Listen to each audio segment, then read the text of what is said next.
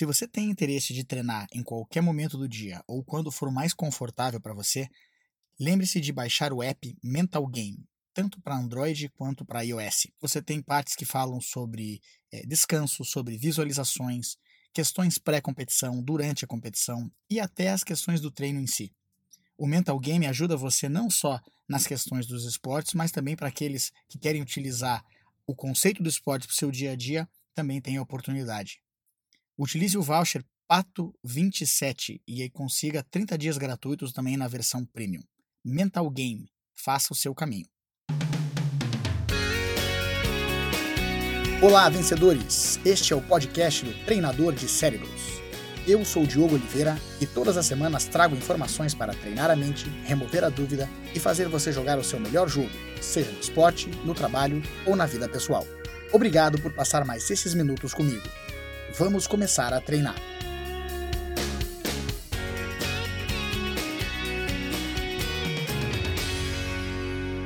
Todo mundo sabe que eu gosto bastante de esporte. Eu acho que eu começo todos os podcasts falando alguma coisa do mundo dos esportes, seja dos esportes americanos, do futebol aqui no Brasil ou qualquer outra situação, né?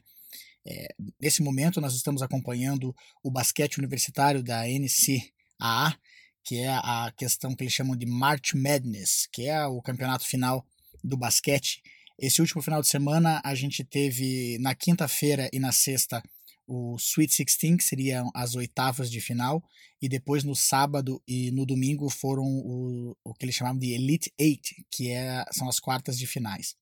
É, agora, no próximo sábado, vai ter o Final Four, que são as semifinais, e depois, logo, lógico, a final do basquete universitário.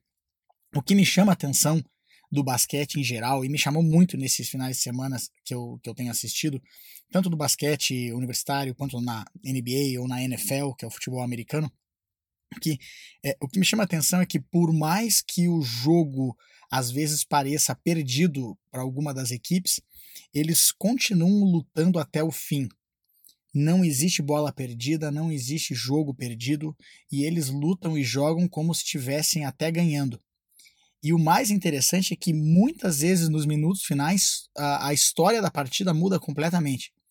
É, até meu sogro brinca que ele gosta de assistir o basquete no, no, no, minuto final, que é ali onde as coisas começam a se decidir, porque muda tanto, a, a, a liderança da partida muda tanto, o, o, o placar muda, então isso tudo faz com que a gente se interesse pelo jogo cada vez mais.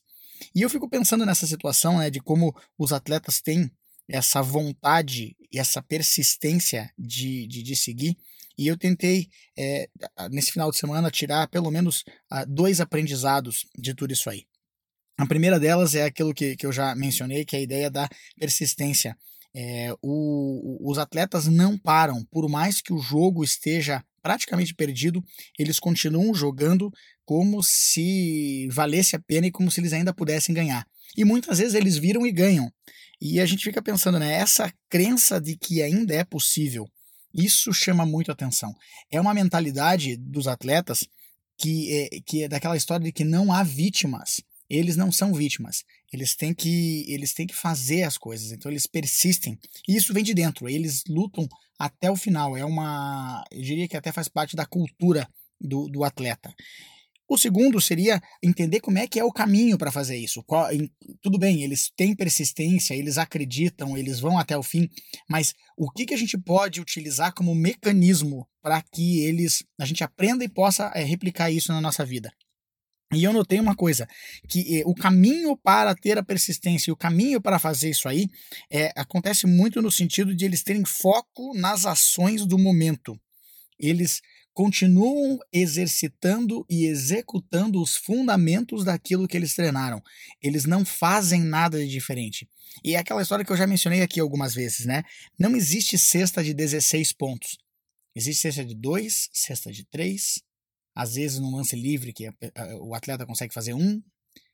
Então, se eles sabem que os fundamentos do jogo é, estão envolvidos na marcação, na forma como passar a bola, na forma como infiltrar, arremessar duas, é, dois pontos por vez, três pontos por vez, e eles continuam firmes, focados ali no momento, focados naquilo que eles podem controlar, Isso ajuda muito. Então, às vezes eles estão perdendo por oito pontos de diferença, falta menos de um minuto e eles conseguem é, fazer uma cesta de dois, já baixa para seis, aí eles defendem, fazem uma de três, já baixa para três e de repente está com uma posse de bola só e o jogo pode ser decidido no final. Nesse, nessas quartas de final que a gente assistiu o final de semana passado, dos quatro jogos que aconteceram, dois foram para prorrogação e os outros dois foram decididos na última bola. Ou seja, por mais que às vezes a liderança fosse maior de uma equipe ou de outra, tudo foi decidido na última bola. Então é quando eles focam naquilo que eles podem é, controlar, é, focar no, no, na, na, execução, na tarefa do momento, isso ajuda muito. Então isso faz com que eles possam ser mais persistentes.